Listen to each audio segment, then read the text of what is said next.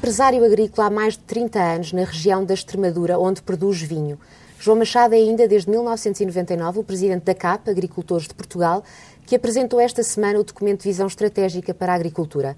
E é precisamente sobre o futuro do setor em Portugal que vamos falar nesta entrevista. Boa tarde, João Machado.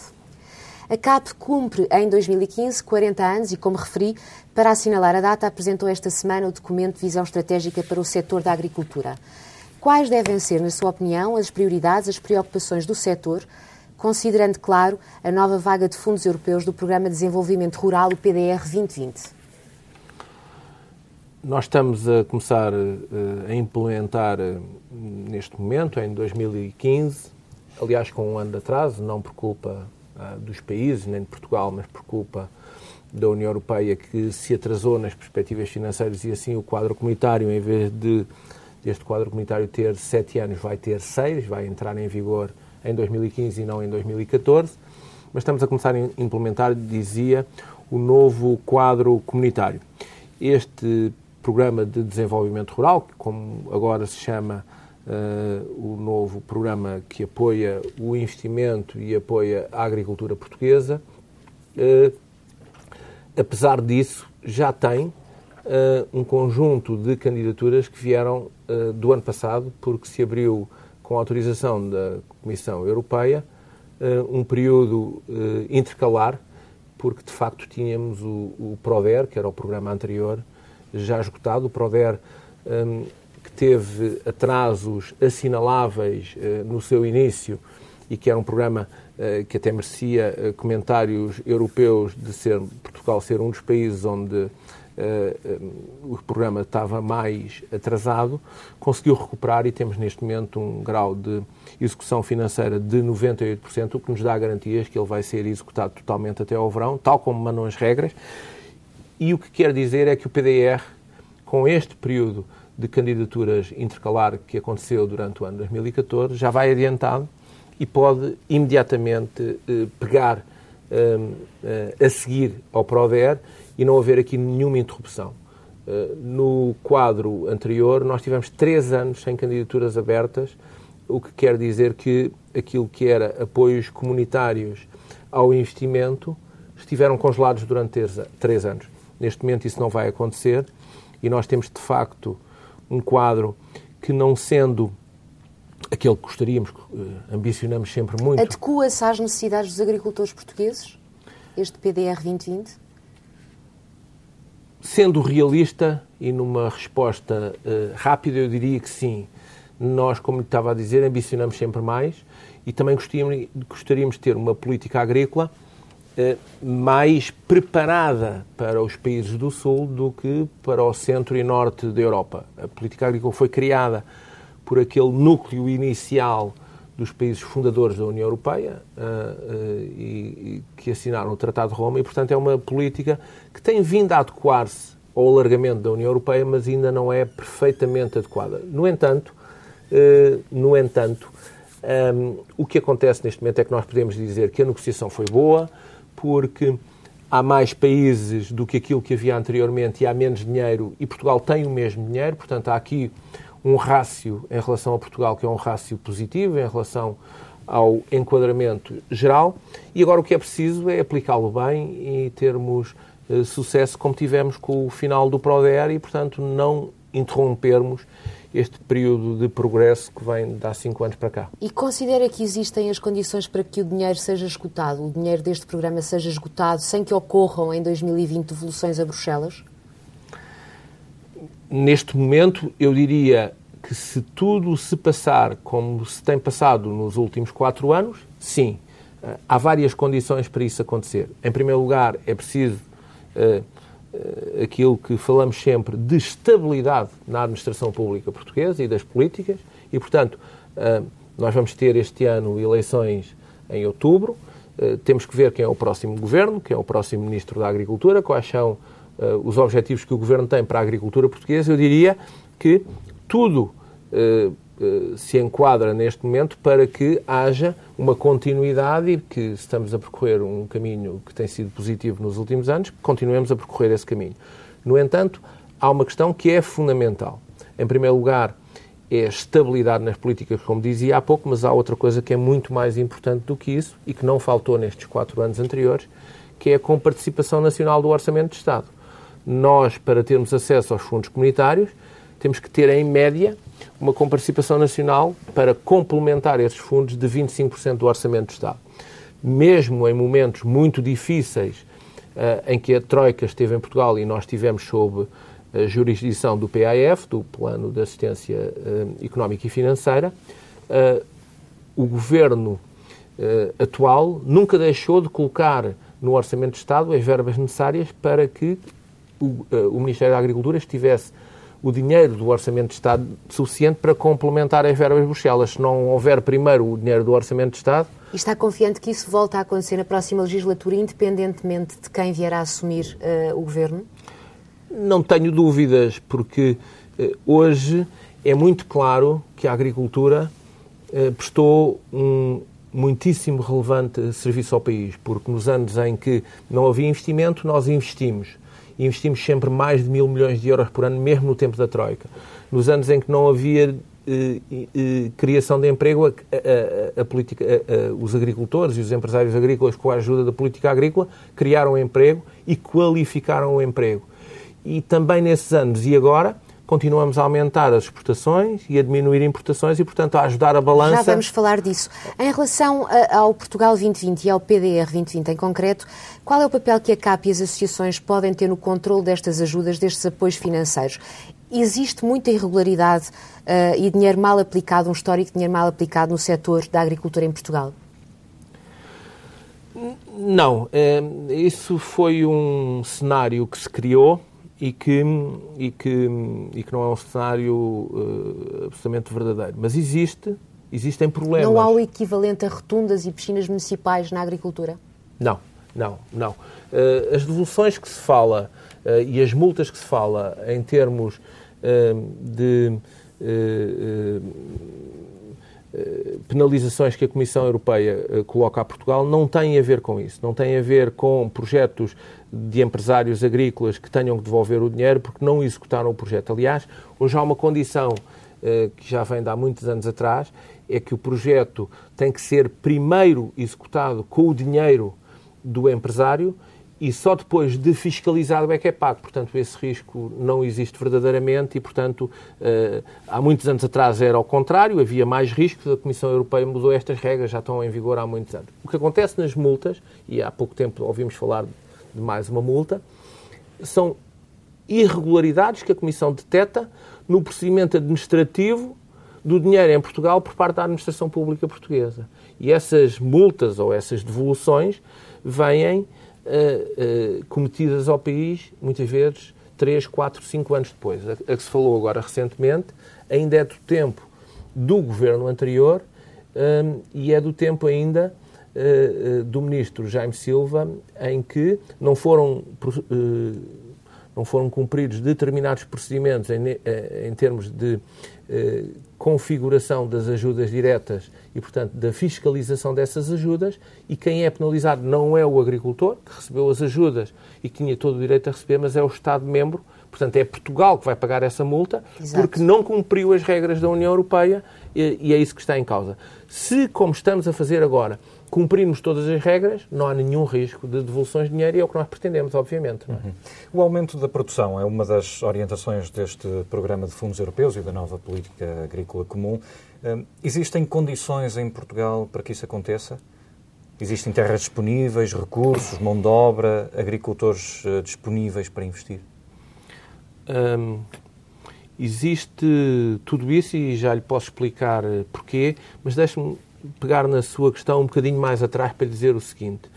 Eh, é uma felicidade para nós esta PAC que estamos a aplicar agora, ao fim de cinco reformas da PAC que começaram em 1992, ter pela primeira vez este artigo sui generis em que a política agrícola se destina novamente a apoiar o aumento da produção na Europa. Até agora, desde 92 até agora, nas quatro reformas anteriores, o que diziam aos agricultores era você tem que produzir menos e, portanto, e tem cada vez mais regras ambientais, de segurança uh, alimentar e de bem-estar animal, que se mantêm e até aumentam, mas agora, pela primeira vez, diz uh, que os desafios que aí vêm da população mundial, do, da, da, da, alteração de padrões de consumo, o que aí vem, de, a política agrícola disse, não, vocês vão ter que produzir mais. Portanto, isto é uma novidade muito boa.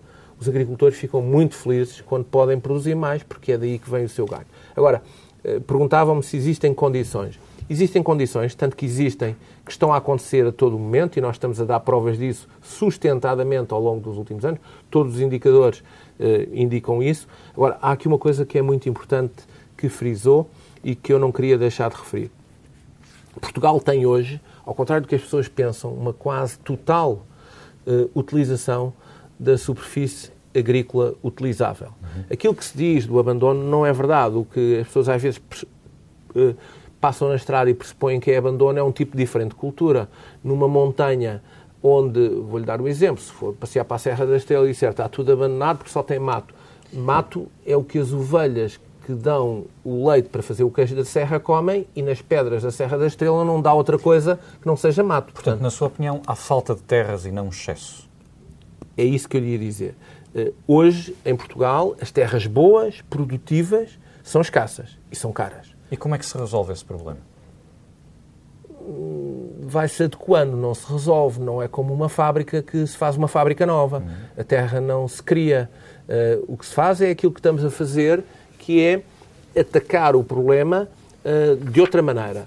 Uh, repare, vou-lhe dar um exemplo que toda a gente Aumentando compreenderá. Aumentando a produtividade? Também, também. Aumentando a produtividade, diminuindo eh, os custos de produção, quer dizer, eliminando alguns fatores de produção que podem ser desnecessários, mas, sobretudo, transformando. Eh, o Alqueva tem um, atinge o mesmo número de hectares que já lá estavam, só que esses hectares eram muito menos produtivos porque não tinham água.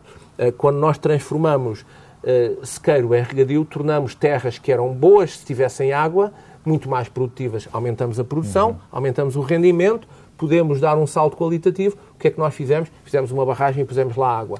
Uh, há muitos outros uh, uh, perímetros de rega em Portugal, não é só o Alqueva, que vão do centro até ao norte, que precisam de reabilitação, que precisam de emparcelamento, que precisam uhum. de investimentos. Pois, se nós formos feito, fazendo isso sistematicamente, estamos a, a, a disponibilizar mais terras com boas capacidades de produção. Fala precisamente na obra do Alqueva, estará concluída em 2016, é um passo importante para o aumento da produção que se pretende. Um, quais é que são as vossas previsões ao nível de produção agrícola em Portugal quando o Alqueva estiver completamente operacional? 2016 é a fase que, que estava um, uh, hum, programada uh, no início da obra do Alqueva, quando começou a ser construído.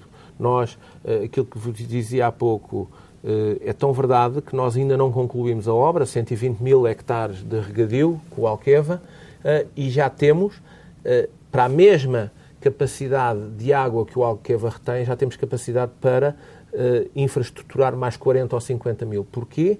Porque os sistemas de rega se tornaram mais produtivos, e, o que quer dizer que nós gastamos menos água para fazer aquilo que fazíamos anteriormente e, portanto, temos tecnologias de rega muito mais assertivas, regas gota a gota, regas eh, que, não, que não gastam tanta água e, portanto, podemos chegar, eh, depois de 2016, não a 120 mil hectares, mas a 160, 170 mil facilmente. E, portanto, nessa maneira, estamos sempre a ganhar todos os dias. O Alqueva um, é hoje um, a grande capacidade de desenvolvimento da agricultura portuguesa. Nós temos, neste momento, infraestruturados cerca de 88 mil hectares eh, estarão disponíveis no final deste ano, estarão 120 mil para o ano, mas neste momento estão 60 mil.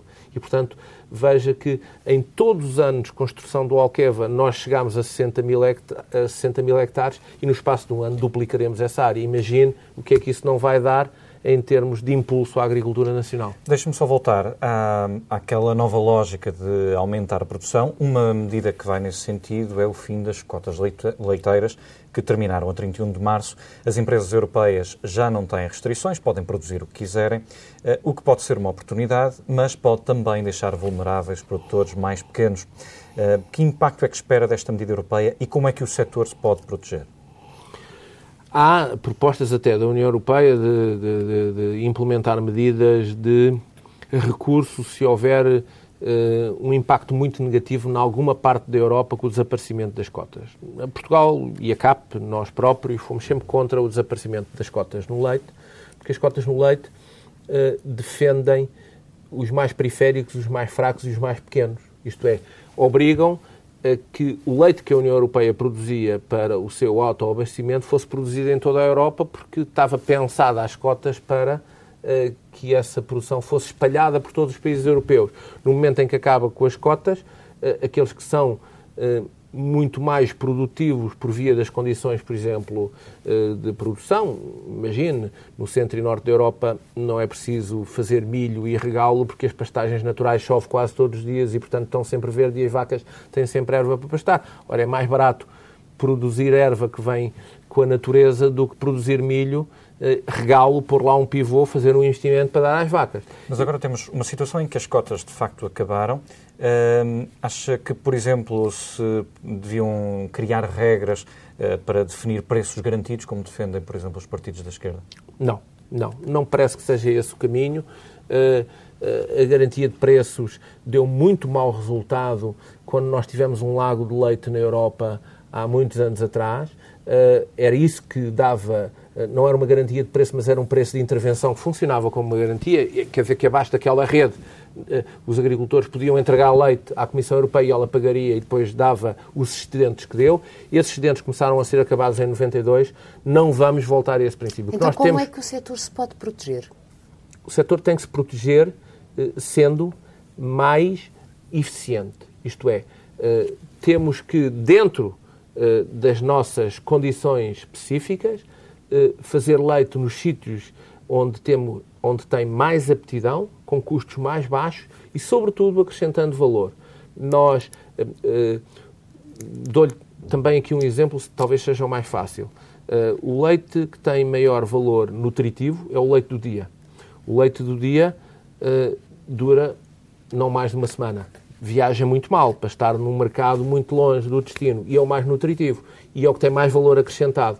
Ora, o que nós consumimos todos os dias, ou que os portugueses consomem todos os dias, é o HT que dura três meses e que pode ser transportado por toda a Europa. Se nós eh, conseguirmos transmitir esta vantagem nutritiva ao mercado e os portugueses passarem a pagar um bocadinho mais pelo leite, mas perceberem que aquele tem muito mais valor nutritivo e que não pode vir de Espanha ou de França porque não tem tempo para chegar ao mercado e a ser consumido dentro dos prazos, nós estamos a ser inteligentes e a proteger o nosso setor. Eu julgo que é esse caminho que temos muito que percorrer. Bem. Há pouco não entendi, uh, não existe qualquer previsão ao nível do, do aumento uh, potencial da produção agrícola com o Alqueva?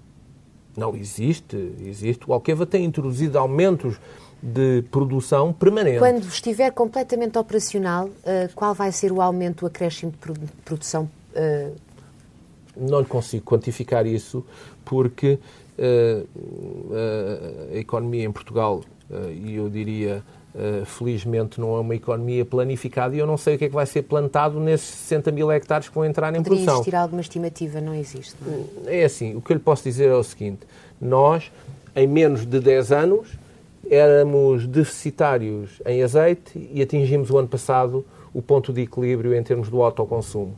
Estamos a produzir cada vez mais frescos e, e, e estamos a exportá-los. Portanto, estamos a ser mais autossuficientes em frescos, em legumes frescos e frutas. E por aí fora.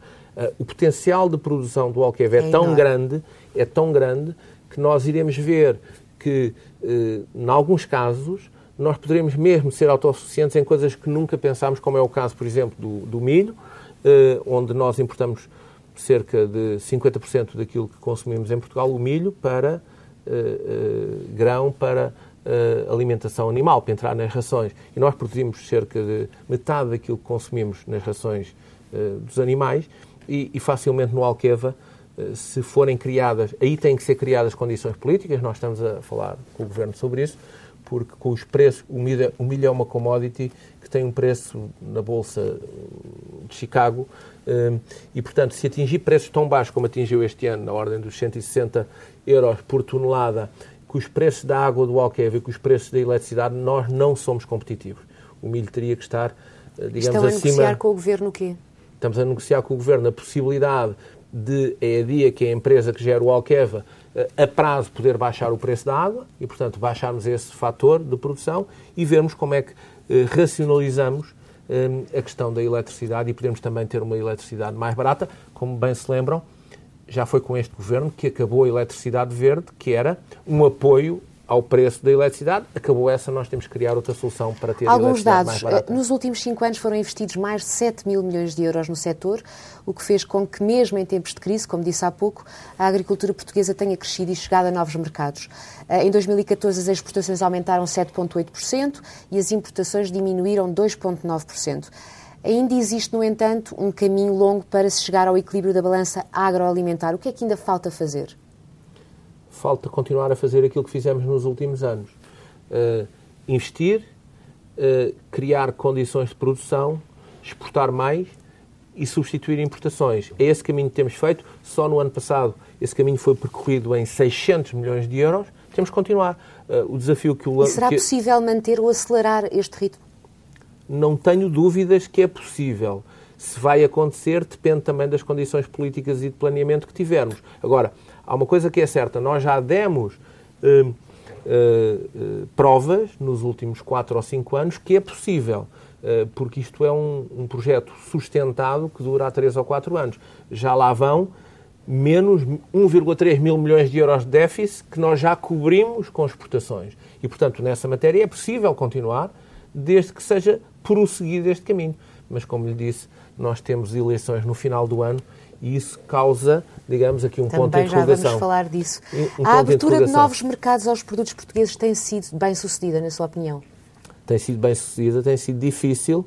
Ainda hoje, mesmo no Congresso, o senhor Vice-Primeiro-Ministro nos falava em uh, uh, mais 70 novos mercados que foram abertos por este Governo para o agroalimentar, mais de 140 produtos, uh, mas é um caminho que nunca tem fim. Isto é, nós estamos todos os dias a tentar exportar, nós, nós e todos os outros que têm produtos agrícolas para exportar, para onde? Para aqueles países têm dinheiro para nos comprar os produtos. E, portanto, há uma fila de gente e de, e de empresas e de países a pedirem para exportar. Como, por exemplo, a pera rocha nos Estados Unidos. Era isso é? que eu queria dizer. Uh, os, eu italianos, imaginei. os italianos exportam pera para os Estados Unidos, fazem parte da União Europeia, cumprem as mesmas regras que nós. Nós ainda não conseguimos exportar pera rocha. Pois uh, teremos que continuar nesse sentido. Passaram praticamente oito meses desde o embarque russo uh, aos produtos agrícolas europeus. Que balanço é que faz até agora? O mercado russo era um mercado que tinha sido aberto já por este governo eh, com alguns produtos, eh, nomeadamente a pera rocha, como agora falámos, e que era talvez o, o, o, produto de maior sucesso na agricultura nesse mercado. No entanto, no entanto é um mercado ainda pequeno, é um mercado de 40, 50 milhões de euros por ano, o que não é um grande mercado é uma pena perder um trabalho que se começou há quatro anos atrás e que agora está interrompido. E, portanto, uh, aquilo que os consumidores russos se habituaram a consumir, deixam. Alguém vai lá pôr que não está embargado e, portanto, claro. uh, é, é, é, um trabalho perdido e é uma pena. Agora, não é um mercado que nos preocupe. Tanto, por exemplo, como os Angola. problemas que estamos a ter com Angola, obviamente. Não consegue quantificar qual o impacto desta crise do petróleo uh, na economia angolana para as empresas agrícolas portuguesas? Não conseguimos quantificar isso, como temos trabalhado com o Governo, e ninguém consegue quantificar isso ainda na economia uh, global portuguesa. Agora, é completamente diferente. Estamos a falar num mercado, num mercado que, só para lhe dar outro exemplo, no vinho, é o nosso maior mercado de exportação e, e, e era destinatário de 25% do total das exportações portuguesas de vinho. Mas, mas, Angola, ainda por cima, não era como a Rússia um mercado seletivo em produtos. É um, é, é um mercado agroalimentar em que importava quase tudo. E, portanto, é um mercado com uma importância capital com e um que ainda, maior do e que, que ainda não estamos russo. a ver todo, todo o seu impacto. Outro dos problemas do setor, eh, que é aliás recorrente, é a relação algo desequilibrada entre agricultores, que muitos são pequenos, e as grandes cadeias de distribuição. O problema, sentiu que o problema se agravou com a crise e com a guerra de descontos que se instalou nas grandes superfícies? O problema uh, agravou-se há muitos anos para cá, quando os governos permitiram em Portugal uh, que houvesse uma concentração tão grande das grandes superfícies. Esse foi um erro capital das políticas uh, e, e, isso também essa concentração acabou com muito do pequeno comércio, que era outra via alternativa. Nós, praticamente hoje, e temos que voltar a refazer esse caminho, não temos cadeias curtas de venda de produtos e aquilo que eram mercados, aquilo que eram mercados de proximidade não temos. A CAP está muito empenhada com algumas autarquias em voltar a criar isso e, e, e para os pequenos agricultores, como disse, para os pequenos agricultores, como disse, é fundamental. Eh, essa proximidade, essa falta de dimensão para as grandes superfícies e esta relação direta com o consumidor final é fundamental. Um, nós... E agravou-se na crise com a guerra de descontos o problema ou, manteve-se igualmente mal? Agravou-se na crise com a, com a guerra de descontos. Temos, no entanto, uma legislação que conseguimos com um consenso na parca, eh, um consenso mais alargado, que veio regular as relações comerciais e que vai impor algumas regras. Agora, eh, é um facto que esta legislação é melhor do que a anterior. Eh, o problema é que, de facto, a crise e a guerra dos descontos não têm ajudado nada nos últimos tempos. João Machado, há condições para chamar os mais jovens para a agricultura? Sente isso? Tem acontecido todos os anos. Estamos a fixar nos últimos anos sempre mais de 3 mil jovens uh, por ano na agricultura portuguesa, com projetos, com investimento e, sobretudo, com uma coisa que é fundamental, com uh, capacidade técnica, com formação superior e, em muitos casos, por opção própria. Isto é, são formações que eram de outras áreas uh, e que agora estão a enverdar para a agricultura. São pessoas que trazem outras competências que são muito importantes e que estão a rejuvenescer o setor agrícola. E isso muda a forma como caracterizaria os agricultores? sem Portugal? dúvida, sem dúvida, sem dúvida. Diziam-me hoje no Congresso um colega vosso que quando via os agricultores já não, lhes conhecia, já não os conhecia pela cara, é exatamente isso, porque está a mudar. Está a mudar as pessoas, estão a mudar a maneira como é encarado o setor e, e sobretudo, está a mudar a filosofia do setor, que é um setor de futuro e um setor com eh, uma carreira pela frente. Ainda assim, há alguma questão que deva ser alterada e que não esteja ainda a ser? Há uma questão que é fundamental, é trabalharmos convosco, trabalharmos com as universidades, a comunicação e as universidades são fundamentais. Nós temos que cativar cada vez mais jovens para a agricultura, demonstrando que esta é uma carreira de futuro e que existe futuro no nosso setor. Continua a onda de investidores estrangeiros na agricultura portuguesa, ou seja, os portugueses continuam longe de querer eh, investir e trabalhar na agricultura, na sua opinião? Não, a maioria do investimento na agricultura portuguesa, destes 7 mil milhões de euros que foi falado, é investimento português. Nunca faltou investimento, mesmo quando faltou crédito, na altura difícil, os agricultores continuaram a investir e houve uma vaga de investimento, sobretudo investimento espanhol na agricultura do sul do país, nomeadamente no Alqueva, há cerca de 10 anos atrás, que agora uh, até está a fazer o caminho inverso, isto é, está a vender aquilo que já tinha feito. E, portanto, é óbvio que existe um conjunto de investidores que olham para Portugal com, uh, uh, com oportunidade, mas há uma coisa que eu digo em termos do investimento estrangeiro em Portugal, embora ele não seja nem maciço, antes fosse, nem de maneira nenhuma preocupante a terra não se deslocaliza. E, portanto, e os euros dentro da União Europeia são todos iguais. Portanto, se um investidor uh, europeu vier a investir em Portugal ou de outra parte do mundo, investe em euros, cria riqueza em Portugal, não pode deslocalizar porque a terra não é deslocalizável, portanto é muito bem-vindo. E os consumidores uh, nacionais já valorizam mais os produtos agrícolas que são feitos em Portugal? Eu... Ou há ainda um caminho a fazer? Uh, eu acho que, e a comunicação social tem, tem feito isso, se perguntar a um consumidor, todos lhe vão dizer que preferem produtos nacionais. E depois, depois, e depois escolhem compram. pelo preço. E depois escolhem pelo preço. Uh, mas nós temos programas ah, muito fortes do Portugal Sou Eu, onde a CAP tem, eh, é parceiro do governo nesta matéria. Temos programas de valorização dos nossos produtos, como é o caso das denominações de origem e das indicações geográficas e, portanto, o caminho, eh, isto, eh, respondendo diretamente à sua, à sua pergunta, é reconhecido genericamente a qualidade e a diversidade e, e, e, a vantagem de consumir português, às vezes o preço é o óbvio, mas estamos a ganhar esses mercados. E Portugal não consegue combater com, pelo preço? Muito dificilmente, na maioria dos casos, nós conseguiremos combater pelo preço. Portanto, temos que combater com outras armas. Nós não somos um grande país produtor, somos um país que tem uma grande diversidade, uma grande qualidade e é por aí que nós devemos atrair os nossos consumidores e é por aí que temos que trabalhar. O aumento da população mundial e a alteração de hábitos de consumo das economias emergentes, ehm, como é o caso da China, colocam fortes desafios à agricultura mundial. Ehm, e o que eu lhe pergunto, João Machado, é como é que a Europa e Portugal em concreto se devem preparar para este problema? Europa e Portugal tem, antes de, antes de mais, um problema próprio, não é? Que é chegarmos à autossuficiência em valor e, portanto, ainda antes de pensar na China, nós temos um problema próprio. Temos que trabalhar dentro do próprio país. Mas dentro desta Europa, que é o maior player mundial eh, eh, de produtos agroalimentares, maior ainda do que os Estados Unidos, o que, o que nós temos que fazer é, é, é aquilo que a política agrícola agora nos diz. Produzir mais com qualidade, com segurança alimentar, com bem-estar animal, dando garantias aos consumidores e fazendo valer a diferença dos nossos produtos em relação ao resto do mundo. Se conseguirmos fazer isto e tivermos depois bons negociadores uh, nos acordos mundiais de comércio, eu julgo que vamos chegar aos mercados e que vamos conquistar esses mercados e, portanto, é para aí que devemos uh, apontar. Vamos terminar com algumas perguntas sobre a atualidade política. Está a completar-se uma legislatura. Qual é a avaliação que faz da política deste governo e, em particular, da ministra Assunção Cristas para o setor da agricultura?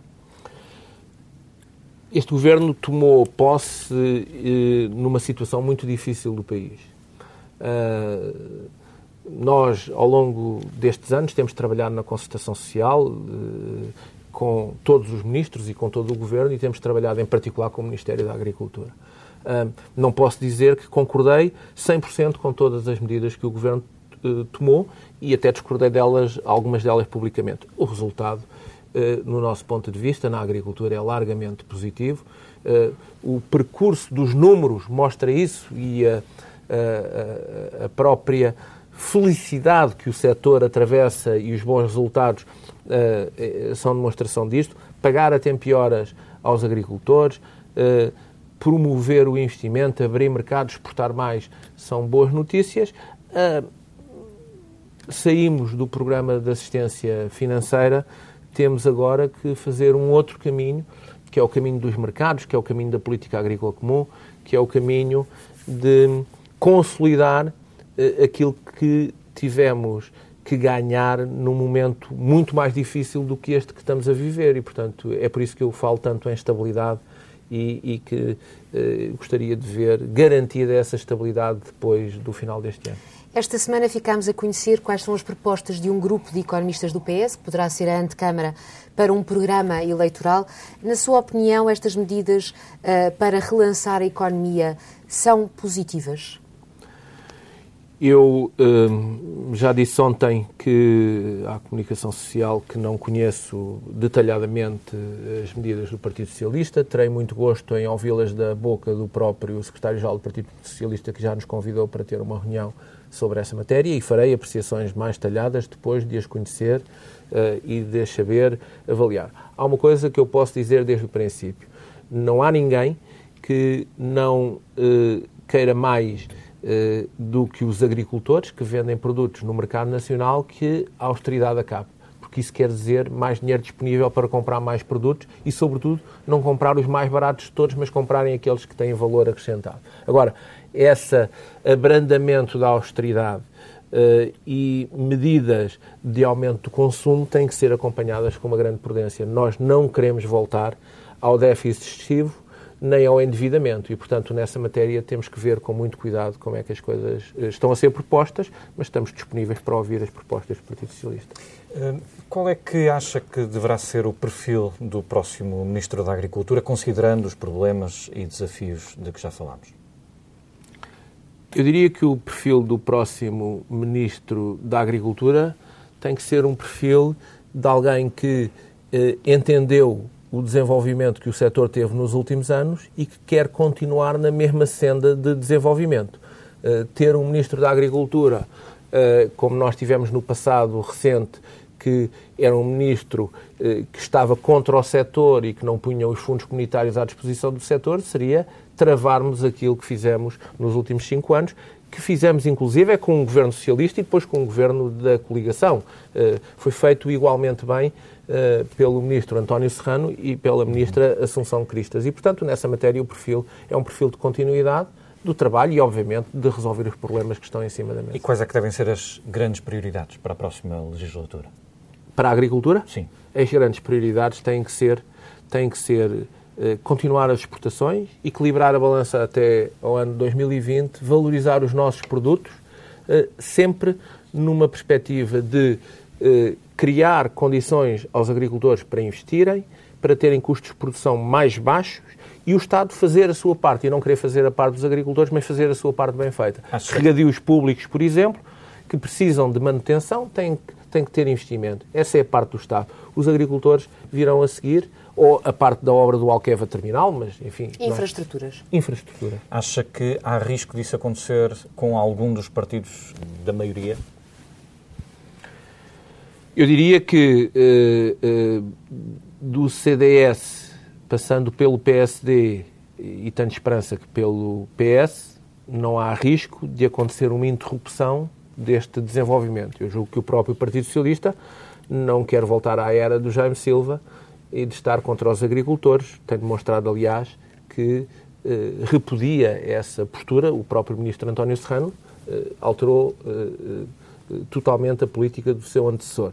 Agora, como lhe digo, conheço bem aquilo que o CDS e o PSD pensam uh, do setor agrícola, porque é o trabalho que temos tido nos últimos quatro anos. Uh, tenho que ver as propostas do Partido Socialista e vê-las com, com, o Dr. António Costa para ver uh, se as suas propostas para a agricultura vão Nota nesse algum sentido. receio em relação ao Partido Socialista? Depreendo que a CAP preferiria uh, uma continuidade na próxima legislatura com um governo PSD-CDS ou estou enganada? Não, eu noto uh, uh, a nossa, uh, o nosso receio não é na alternância democrática. Nós somos, defendemos a democracia na gênese da CAP há, há 40 anos atrás, continuamos a defender a democracia e aceitamos muito bem, damos-nos muito bem com o resultado eleitoral que os portugueses quiserem ditar. O que nós queremos é que as políticas sejam de continuidade.